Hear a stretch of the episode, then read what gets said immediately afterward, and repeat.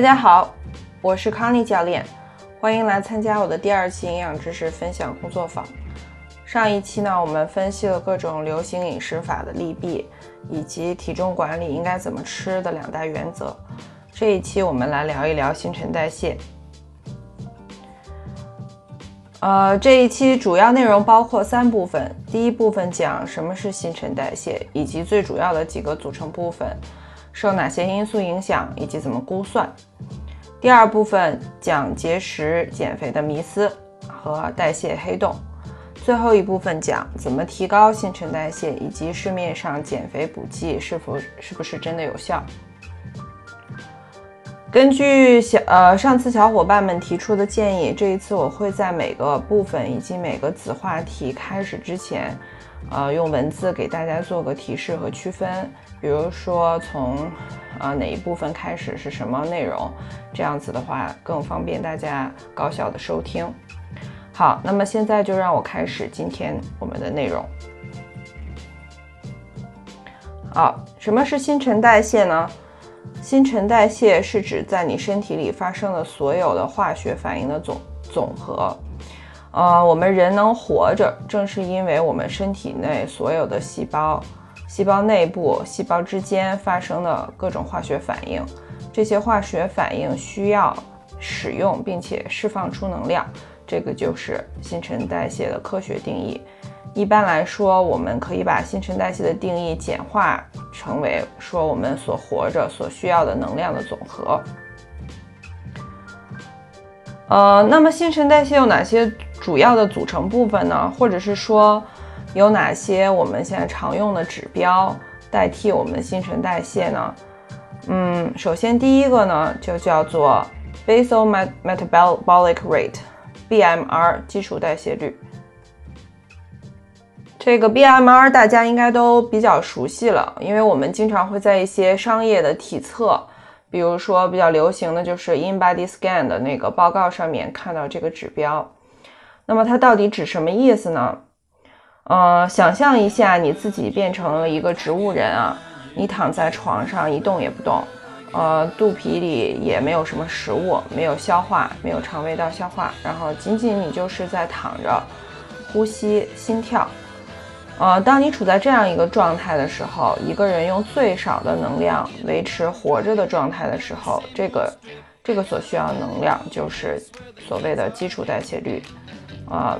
，BMR 了。一个人的基础代谢代谢率是我们每天总代谢率、总能量消耗的百分之七十左右。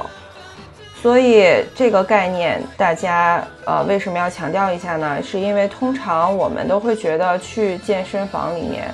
撸铁啊、挥汗如雨啊、跑啊，可以消耗很多卡路里，但其实那个仅仅占我们总消耗的一小部分。每天绝大多数的消耗其实都是用来维持我们生存的最基本的，所以说维持着我们活着是一件非常昂贵、消耗量很大的工作。嗯，所以说呢，基础代谢率是一个最低最低的能量水平和指标了。任何的饮食计划，如果它建议你摄入的卡路里小于你的基础代谢率，那么都是绝对的错误的。这个可以作为大家判自己判断一个饮食计划好还是坏的最低标准。嗯，千万不要去尝试一个饮食计划，它建议你你的每天的卡路里摄入量小于你的基础代谢率。好，那么我要讲的第二个指标呢，叫做 resting metabolic rate（RMR）。呃，中文呢就叫静息、静止或者休止代谢率。呃，引入这个概念是因为呢，基础代谢率的要求实在是太苛刻了。我们在现实生活中都不可能像植物人那那样生活，对吧？所以呢，科学家们就是把这个条件放宽了一点，就是假设我们是在休息的时候消耗的能量的总和，就是要比 BMR 要高一点点。这个就叫做静息代谢率。这个代谢率呢，可以，你可以假设自己是一直坐着呀，或者是躺着，这种这种状态，睡觉的状态叫做静息代谢率。它一般来说比基础代谢率要高个百分之十左右。这两个概念有的时候会被混用，但是通常来说，更有实操性的来说，呃，静息代谢率要比基础代谢率更要准确一些。好，第三个呃主要的指标和概念呢是是食物热效应 （Thermic Effect of Food，TEF），也被称为呃分解食食物效应。在上次的那个节目当中，我们也提到了，我们消化食物、吸收并且运输养分，都是需要细胞的工作的，这这个整个过程都是需要能量的消耗。这部分消耗的能量呢，也大概占我们每天总消耗能量的百分之十。但是呢，不同种类的食物的热效应是不一样的。嗯，以巨量营养素来说的话，蛋白质的热效应最大，也就是说，我们消化和吸收蛋白质需要更多的能量。脂肪的热效应最小，天然健康食材的热效应大，而加工食品的热效应小。好，第四个组成部分呢，统称为身体活动，就是 physical activity。它当中呢，包含有意进行的体育锻炼，比如说你去健身房跑步、跳操、撸铁，啊，游泳等等，这个叫 exercise activity。还有非运动型活动，也就是说日常生活中不是你有意进行的运动的活动。比如说，你从家里走走路去地铁站上班啊，或者是你在公司茶水间站着跟同事聊天呀，或者是午休的时候出去散步啊，在家里做家务啊，呃，照顾宝宝啊，买菜遛狗啊，这些活动呢，都可以被归为这一类，也就是 non-exercise activity thermogenesis，也叫 NEAT，N-E-A-T。一般来说呢，体育锻炼消耗的能量占到我们每日总能量消耗的百分之十五。对于一些运动量非常大的人来说，比如说一些专业运动员或者是啊健身教练啊、运动发烧友，啊一天要几练的话，那么他们的体育锻炼呢，可以消耗到大概百分之三十左右的能量。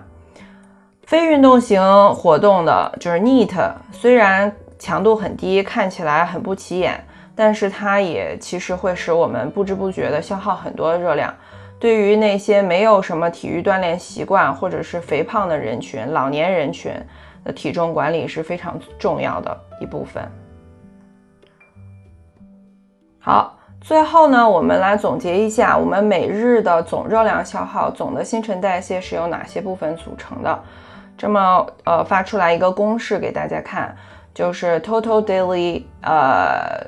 呃 energy expense 等于你的静息代谢率 RMR 加上你的身体活动总和 physical activities 再加上你的呃 TEF 就是你的食物热效应，基本上是这三个大的部分组成的。呃，我等会儿给大家发出来一张图，大家可以看到。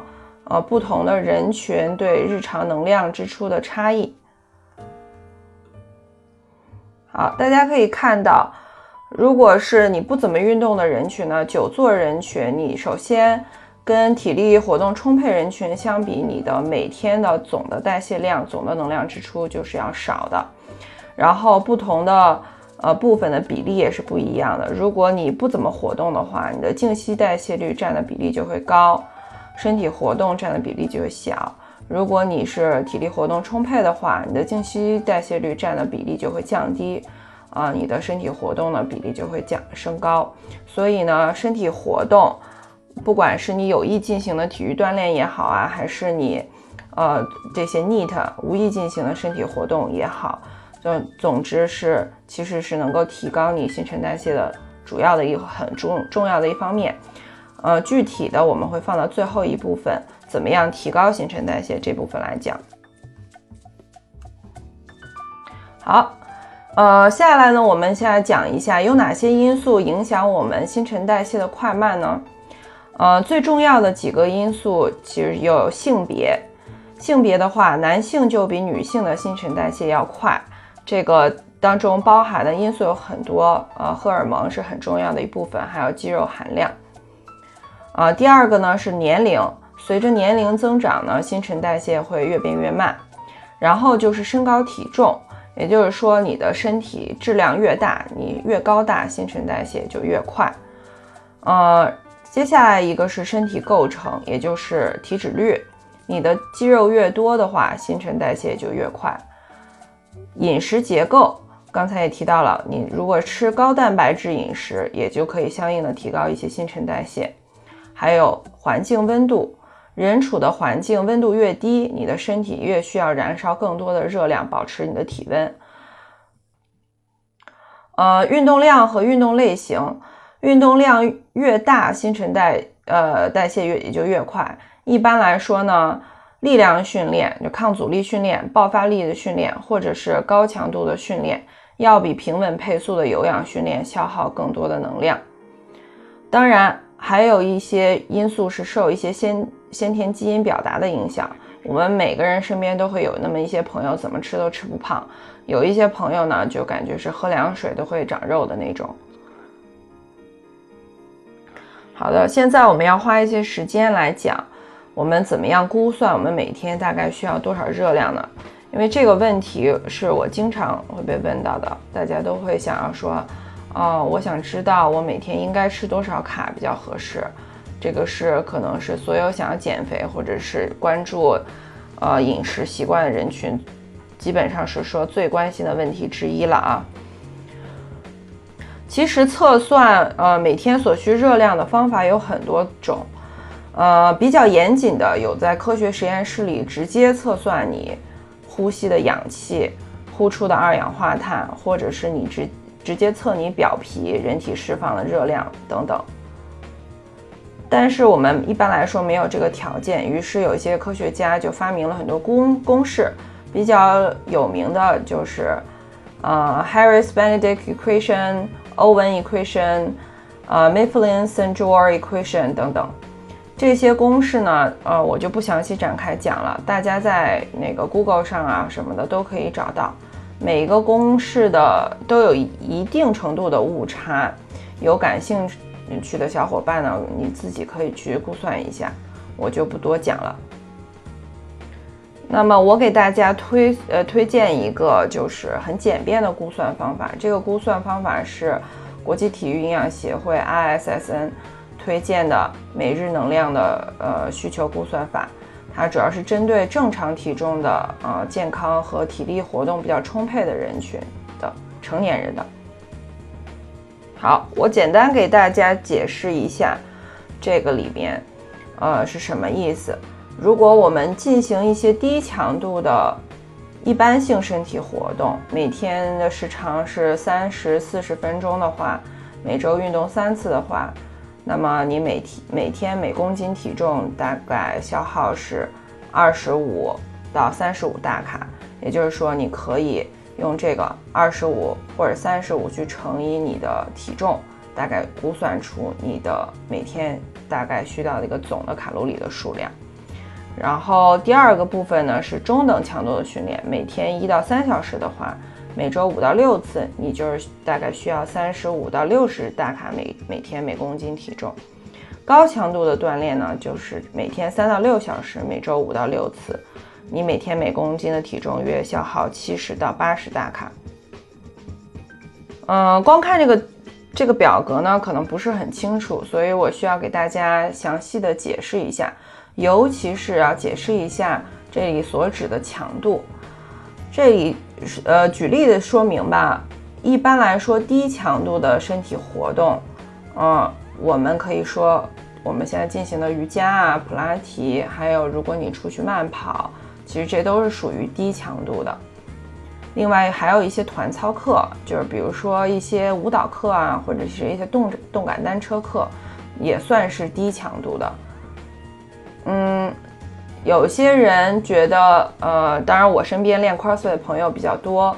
很多人都觉得，哎，CrossFit 应该强度很大吧，或者说有一些那个 HIT 的课，也是强度很大吧。但其实，在这个分区里面来说，这种 CrossFit 和 HIT 也就是算是中等强度吧。因为这些锻炼呢，虽然它它一个小时，但它的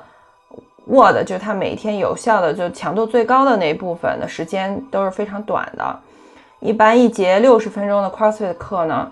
当中大部分的时间都是热身，还有一些技巧的练习。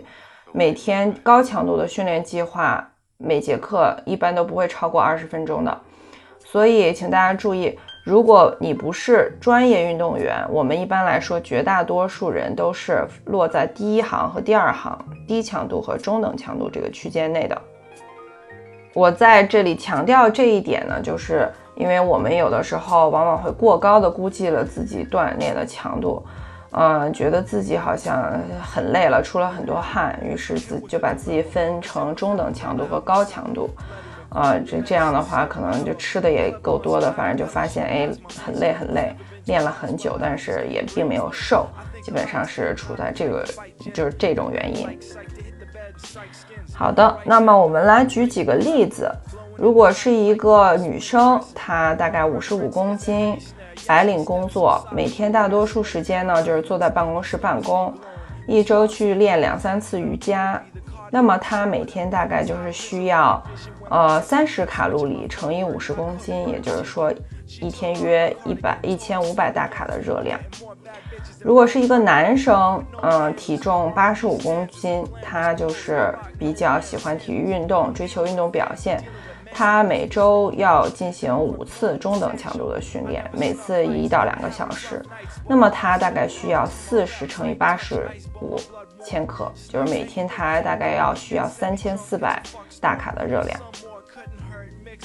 另外一个例子呢，如果是一个女生，体重六十公斤，假设她是一个全职妈妈，没有什么时间参加体育锻炼，但是她每天呢要照顾宝宝啊，做很多家务啊。那么她一天也就是大概需要三十乘以六十公斤，一千八百卡的热量。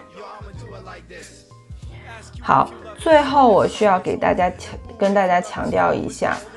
呃，大家不必特别在意这个数字有多么精确，只需要根据这个表格你你估算大概有个概念就可以了。因为我们每个人每天的能量需求其实都在变化的，呃，饮食、运动这些都是动态的。这个数字只需做个参考，不必要为了追求精确的吃到这个热量而抓狂。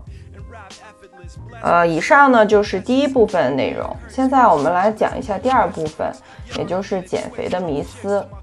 我经常被大家问到的一个问题，嗯，就是我身边的会员啊什么的也很有疑惑的问题之一，就是为什么我一开始节食减肥效果很好？但是却感觉越来越效果越来越差，或者是说减肥效果一次不如一次呢？要回答这个问题呢，首先还是需要回顾一下上一次我们讲到的能量守恒。呃，想要减肥，你就必须要制造一个热量的缺口，也就是说你的消耗量必须要大于你的摄入量。呃，想要做到这一点呢，其实有好几种方式。有的人呢是多运动，提高消耗量；有的人呢是少吃，减少摄入量，也就是节节食；有的人呢能够做到双管齐下，啊，多动又少吃。但是对于很多选择节食减肥的人来说，吃多少，这个吃多少量，这究始终是个谜。节食到什么程度才是安全的，才是可持续的呢？最重要的原则呢，就是绝对绝对不可以低于你的基础代谢率 BMR。通过刚才的讲解，第一部分的讲解，大家已经知道了，这个基础代谢率是你活着所需要的最低的最低的能量标准。理论上来说，如果你的能量摄入低于这个 BMR，你就死了啊！但是因为我们身体内有储存的脂肪呀，还有糖原。还能够在一段时间内维持你的生命体征，所以你不会立刻就翘辫子。但是吃的量低于 BMR 对你的身体是非常有害的。长期的摄入量低于 BMR，危险危险非常大。呃，最重要的一一项呢，就是引引发你的内分泌紊乱，那新陈代谢随之就变慢。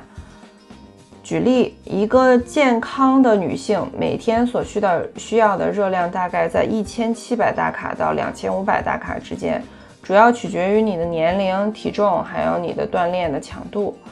但是很多女孩子却为了减肥，每天只吃一千来卡。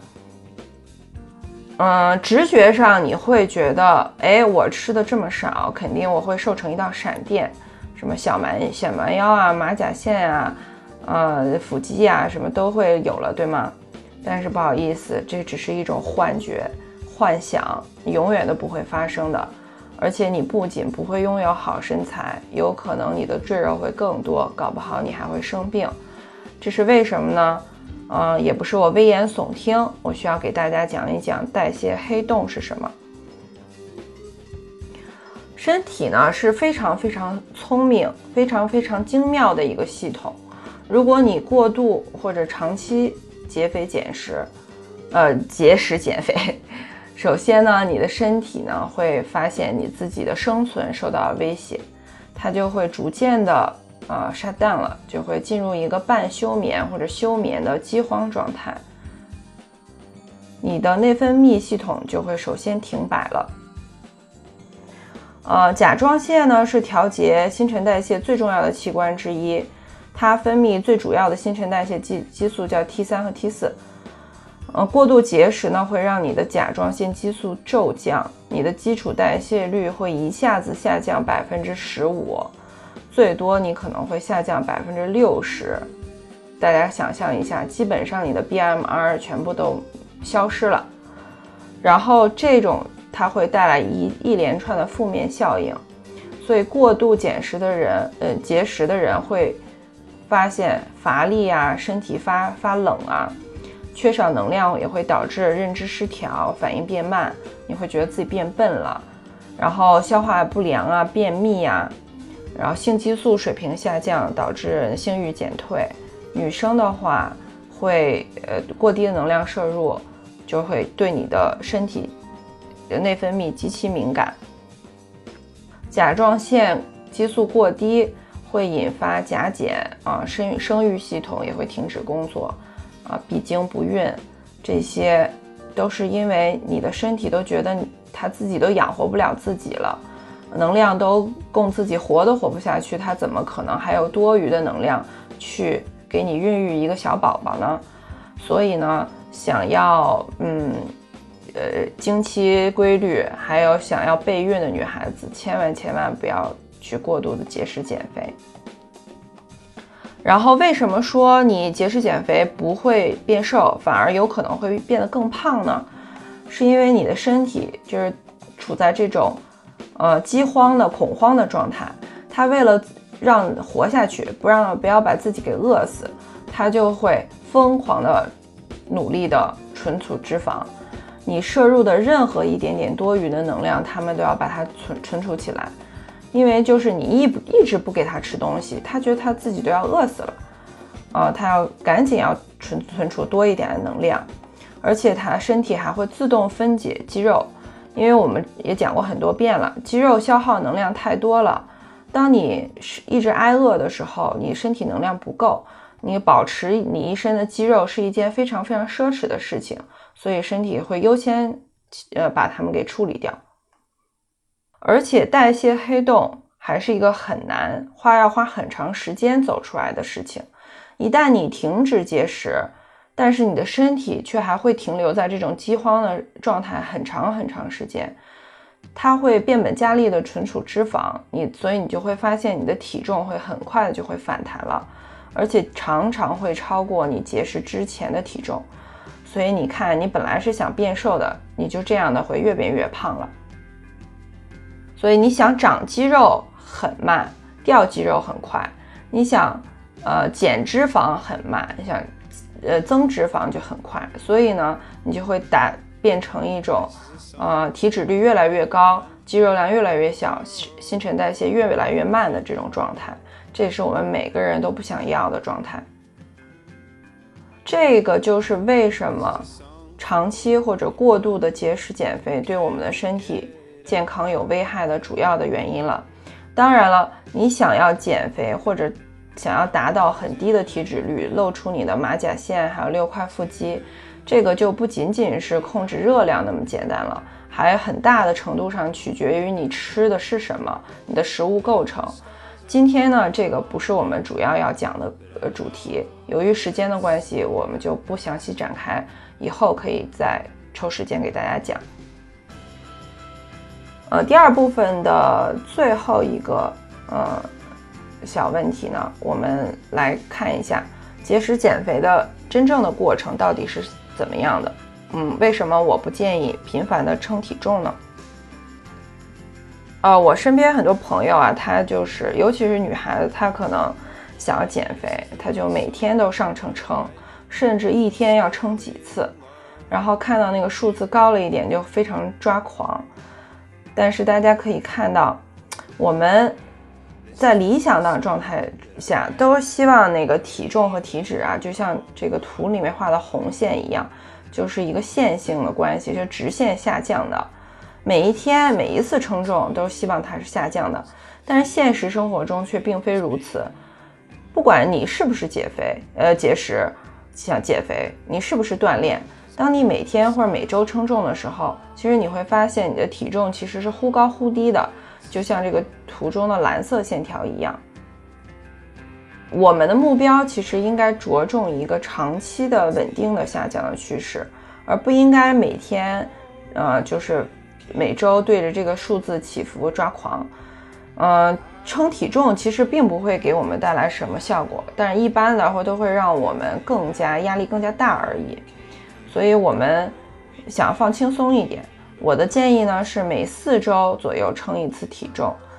一般来说，如果你想减肥的话，其实每天保证一个三百大卡左右的热量缺口，是一个安全的、可持续的目标。三个月，大概三个月。十二周你就应该能够看到比较的好的效果了。我们刚才讲了很多很多呃科学的什么怎么算热量啊、节食减肥的危害之后呢，我们现在就来看一些正面的东西，也就是到我们的第三部分，想要提高新陈代谢，我们到底需要做些什么呢？第一个呢，我需要谈的是，首先是好的睡眠和休息。很多人都会忽视了睡眠和休息对体重管理以及身体健康的重要性，但是其实最不起眼的东西往往其实是最重要的，所以我要把它放在第一个来讲，因为我们已经习惯了必须要做些什么的思维模式，就感觉我不做什么我心里就慌得慌，然后觉得想减肥就是一定要节食和锻炼。我们现代人的生活是非常忙碌的，每天人们都有干不完的事儿，有的时候觉得睡觉就是浪费时间。也正是由于工作生活上各种压力，我们也经常会失眠。嗯，一项2015年由美国国家卫生研究所 NIH 和临床转化研究中心 CTRC 进行的研究显示呢，缺乏睡眠是体重上升的。重要因素，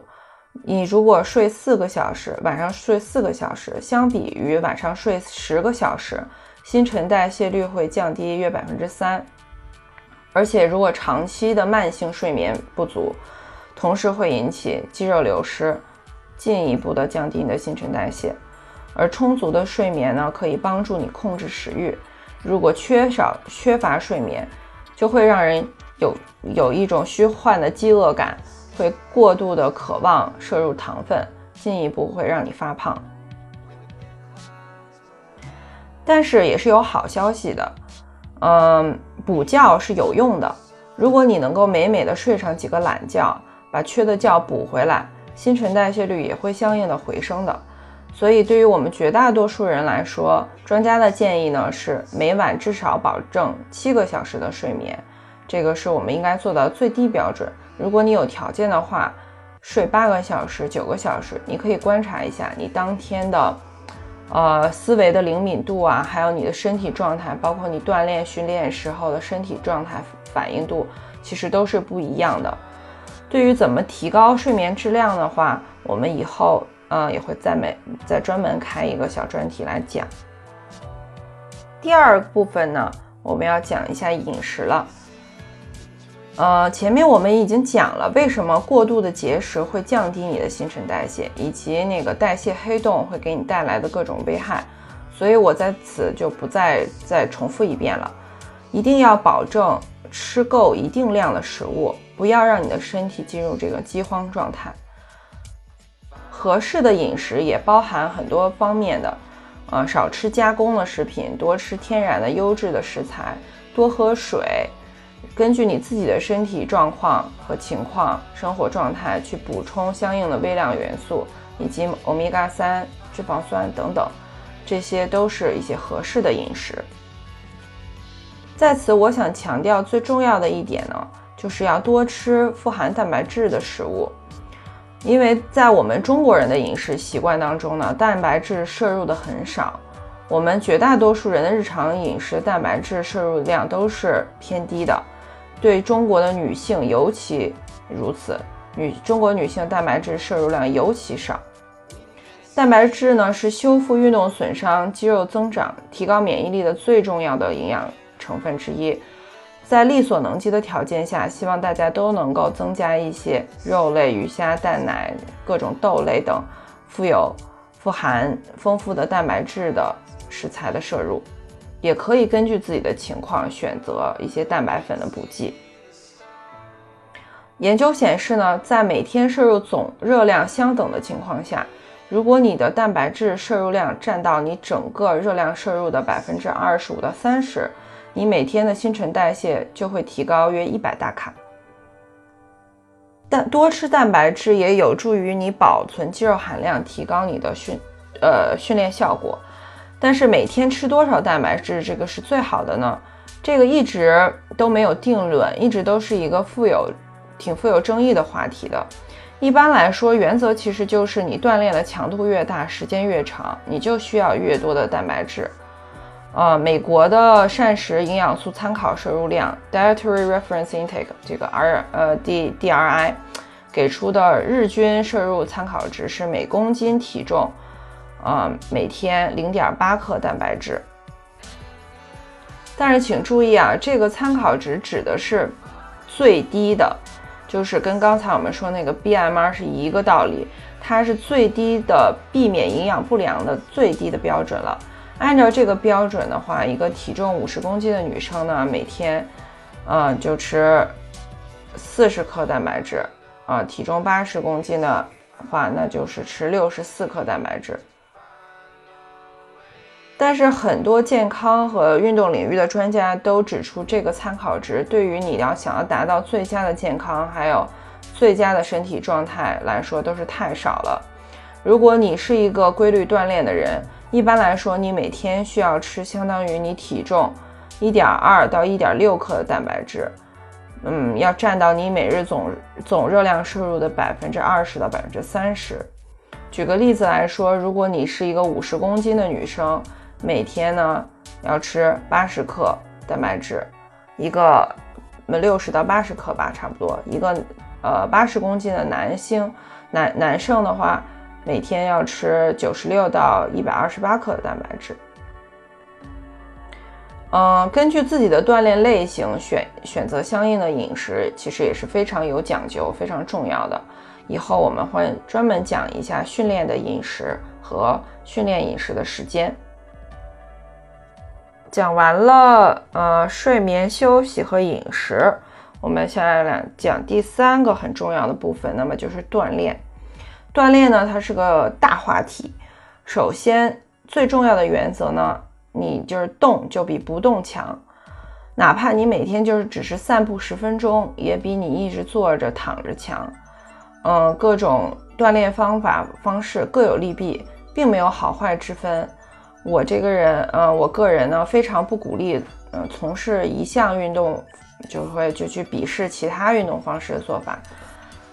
其次呢，呃，不同类型、不同强度的锻炼对我们的新陈代谢有不同的程度的影响和提高。我这次呢主要是讲三个方面。第一个方面我要讲的是力量训练，也就是抗阻力训练。呃，或者是说举铁 resistance training。你要想要多吃不胖，只要变强壮。嗯，最有效的变强壮的训训练呢，就是力量训练。力量训练呢，不仅能够让你燃烧很多热量，而且能够促进你的肌肉生长。在我们进行这个力量训练、抗阻力训练的时候，为了对抗这个阻力呢，我们的肌肉实际上会造成很多很多微小的撕裂和创伤。在训练结束之后呢，你的身体需要很多的能量和营养元素去恢复这些小小小小小小的创伤。在这个恢复修复的过程中呢，你的肌肉也就会变得更强壮。这个其实是增肌的基本原理。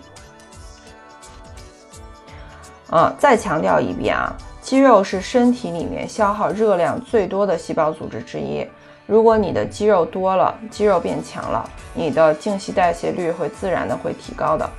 研究显示，呃，坚持一周三次左右的力量训练呢，能够有效的提高百分之八的新陈代谢率。好，第二种训练方式呢，我要讲一下，呃，高强度间歇性训练，就是 HIT，High Intensity Interval Training。呃，需要呃解释的一点呢是。不是所有的高强度训练、循环训练都是 HIT 的，HIT 是是有一种是特指一种训练工作组的时长，一般都是十五到九十秒。在工作组的时候，你的强度必须要超过你最大心率的百分之八十，百分之八十以上。利用那个组间的休息呢，必须要让心率降低啊，只有这种训练才叫做 HIT 训练。嗯，HIT 训练呢，因为它是一种已经被证实的非常高效的减脂、减减减脂、呃减肥的工具，所以呢，呃，我就不必在此多说了，说它有多么好了。但是呢，需要跟大家说一下，为什么它减脂、减呃减肥、减燃脂的效果这么好？其实练 HIT 本身，在这个练 HIT 的过程当中，它本身消耗的热量比较有限的。它之所以有减肥的奇效，是因为它会在你的身体里形成一个锻炼之后持续燃脂的这么一个效应，在锻炼结束的几个小时之内之后，身体都会消耗比较高的能量。在这里呢，需要给大家介绍一个科学概念，叫做 excess post-exercise oxygen consumption（EPOC），翻译成中文呢叫做运动后过量氧耗。这是因为我们开始运动的时候，一下子就进入一个高强度的状态，身体的氧气消耗呢有一个滞后性，在开始高强度运动的一开始，肌肉立刻就需要大大量的能量和氧气，但是你这个时候身体还是反应慢半拍的状态，它吸入的氧气还不足以匹配这个能量需求，这个时候呢就会形成一个氧气缺口，叫 oxygen deficit。如果你的运动强度越大，这个氧气缺口也就越大。比如说你做 HIT，你的强度要超过你最大心率的百分之八十，所以你这个氧气缺口就很大。在你的运动结束之后，你的身体需要补偿这部分氧债，会去补偿这个 oxygen debt，所以你就会提高你的静息代谢率。你的静息代谢率就需要呃更多的氧气和能量来补偿。根据不同的锻炼和不同的呃种类的强度呢，这种效果一般来会来说会连续持续几个小时，甚至到一两天之多。这个呢就是高强度锻炼后持续燃脂背后的原理。嗯，还有一些其他几种比较常见的高强度短时长的运动，其中也包括 CrossFit。呃，包括速度滑冰啊，或者田径短跑，就是 sprint 这种训练。但是这些运动呢，不一定都是 HIT 训练。第三个部分，我要讲一下传统的心肺训练 cardio training。嗯，在这里我所指的心肺训练是指低强度但时间长的这种锻炼，一般来说是平呃嗯稳定配速的这么一种锻炼，比如说长距离的慢跑。你悠闲的游泳啊、徒步或者登山等等，这类的运运动呢，这个锻炼之后持续燃脂的这个效果就很小了，也没有什么刺激肌肉增长的效果。但并不是说这种低强度的心肺训练就没什么价值。事实上，它是一种非常好的主动恢复，能够帮助我们有效的调节压力、激素、放放松身心。这是对我们第一部分讲到的，呃，睡眠和休息当中的休息来说是非常有价值的。训练呢，需要保持一个张弛有度的平衡，这个是非常重要的。高强度的训练，我们刚才也提到了，会对你的肌肉、身体会造成很多微小的创伤，因此我们必须要给身身体一个时间和一个机会来修复。在我们很多人的眼里，感觉好像不累的半死，那个汗如雨雨下，就感觉不是锻炼了。甚至有些类型的锻炼呢，或者健身房会每天给我们鼓吹那种血与汗啊这种。嗯，训练理理念，如果我们接受这种训练理念的话，每天都做大强度的长时间的训练的话，你的身体呢是一直得不到机会来修复的。如果你的身体得不到机会来修复它自己，你的训练水平、训练表、训练能力会自然的会下降，而且伴伴随对这种身体的过度消耗而来的就是各种伤病。如果你受了伤之后，很多人对运动就会产生恐惧，就再也不敢锻炼了。啊，有的人呢就需要相当长的时间来来养伤恢复，这个对我们的运动寿命呢造成很大的损害。所以，对我们大多数人来说，最优的锻炼方式就是把高强度和低强度的训练有机的结合起来，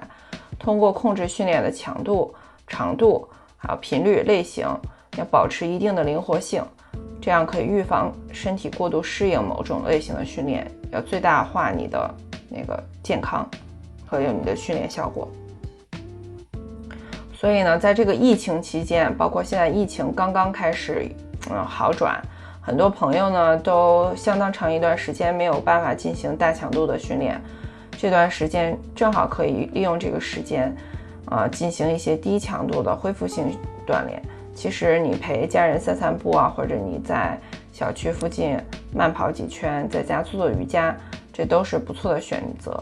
灵活，但是坚持，这个才是成功的关键。好的，那么下面呢就进入到我们今天要讨论的最后一个话题了，那就是市面上各种呃燃脂减肥的这种补剂是不是真的有效呢？现在市面上流行的这种呃燃脂减肥补剂非常多，呃 fat burner，然后最常见的两种成分呢就是咖啡因和左旋肉碱，L-carnitine。其实关于咖啡因和左旋肉碱在代谢以及运动表现以及它的那个好处和危害的研究非常很多，今天由于时间关系我就不展开了。以后如果大家有兴趣的话，我可以。单独来讲，或者是把那个相关的研究，呃，发给大家看。今天呢，主要是为大家讲一下这些所谓的燃脂减肥补剂背后的原理，然后大家可以自行判断一下你是不是需要，以及何时需要这些补剂。所谓的燃脂减肥补剂的基础原理呢，其实是利用膳食刺激素一种 stimulus 这种成分，提高体内各种压力荷尔蒙。从而起到短时的抑制食欲、停止肠道、肠胃道消化，并且促使体内脂肪分解和代谢的这么一个作用。呃，人体的最主主要的几种压力荷尔蒙包括肾上腺素啊，还有一种叫做去肾上腺素，还有一个叫做皮质醇 （cortisol）。这些荷尔蒙、这些激素的升高呢，会把我们带入一种。呃，战或者逃的这么一种状态，fight or flight 这么一个状态，这种状态也是也是处于一种交感神经兴奋的状态。在这种交感神经兴奋的状态下呢，我们的人体就是想象一下，如果你是一个原始人，几百万年前，你在一个非洲大草原上，突然前面来了一个狮子。然后你就会一下子荷尔蒙啊，或者这种压力荷尔蒙就会上来了，肾上腺素，你就会在考虑你是要跟这个狮子打一架呢，还是说你要赶紧逃跑？所以这种状态下，你的肠胃道就会自动停止消化，这个时候你就会不会感觉到饥饿，而且你的身体会释放出存储在你体内的脂肪的能量，来为你可可能发生的这种呃作战或者逃跑提供能量。这个就是一些训练前补剂，包括 pre-workout 主要原理，也是减肥燃脂的这些补剂的主要原理。哎，你会觉得，哎，这个听起来很不错嘛？我想减肥的话，那么只要吃这些补剂，让这些荷尔蒙升高就可以了呀。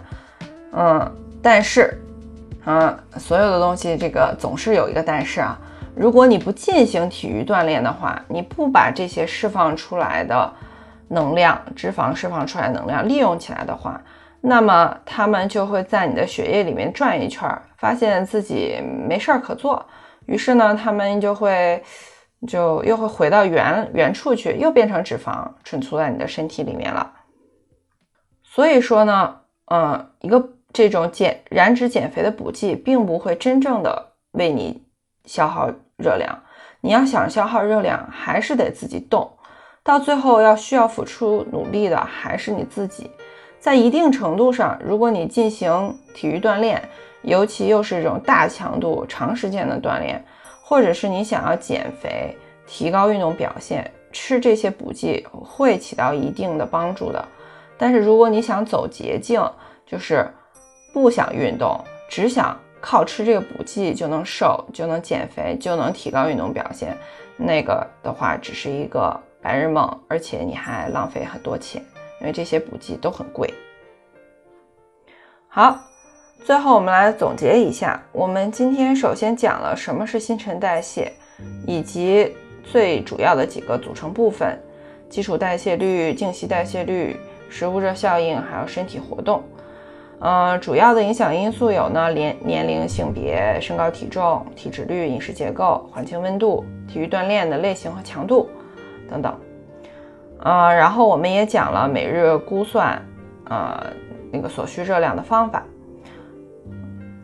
然后我们又讲了代谢黑洞以及过过度节食的危害，以及真正的节食的过程是怎么样的。最后我们讲了提高新陈代谢需要注意哪些方面，而且还分析了一下这些减肥燃脂的补剂的原理。这就是我们今天的所有内容了。如果你喜欢本期的内容，觉得这这些内容对你有帮助呢，请帮忙推荐给你的家人和朋友，帮助身边的人提高身体健康，然后也能支持我把这个小小工作坊这个小节目继续做下去。嗯，因为给大家讲，然后能够帮助到大家，会让我感觉非常有成就感。嗯，这次疫情呢，也让我认识到，没有什么比健康更重要的事儿了。你也可以在网易云音乐和荔枝 FM 上面找到我，你搜索“食疗”饮食的食聊天的聊，就可以看到呃上次的节目。好的，今天的节目就到这儿，感谢大家收听，我们下次再见。如果有什么问题，可以给我留言。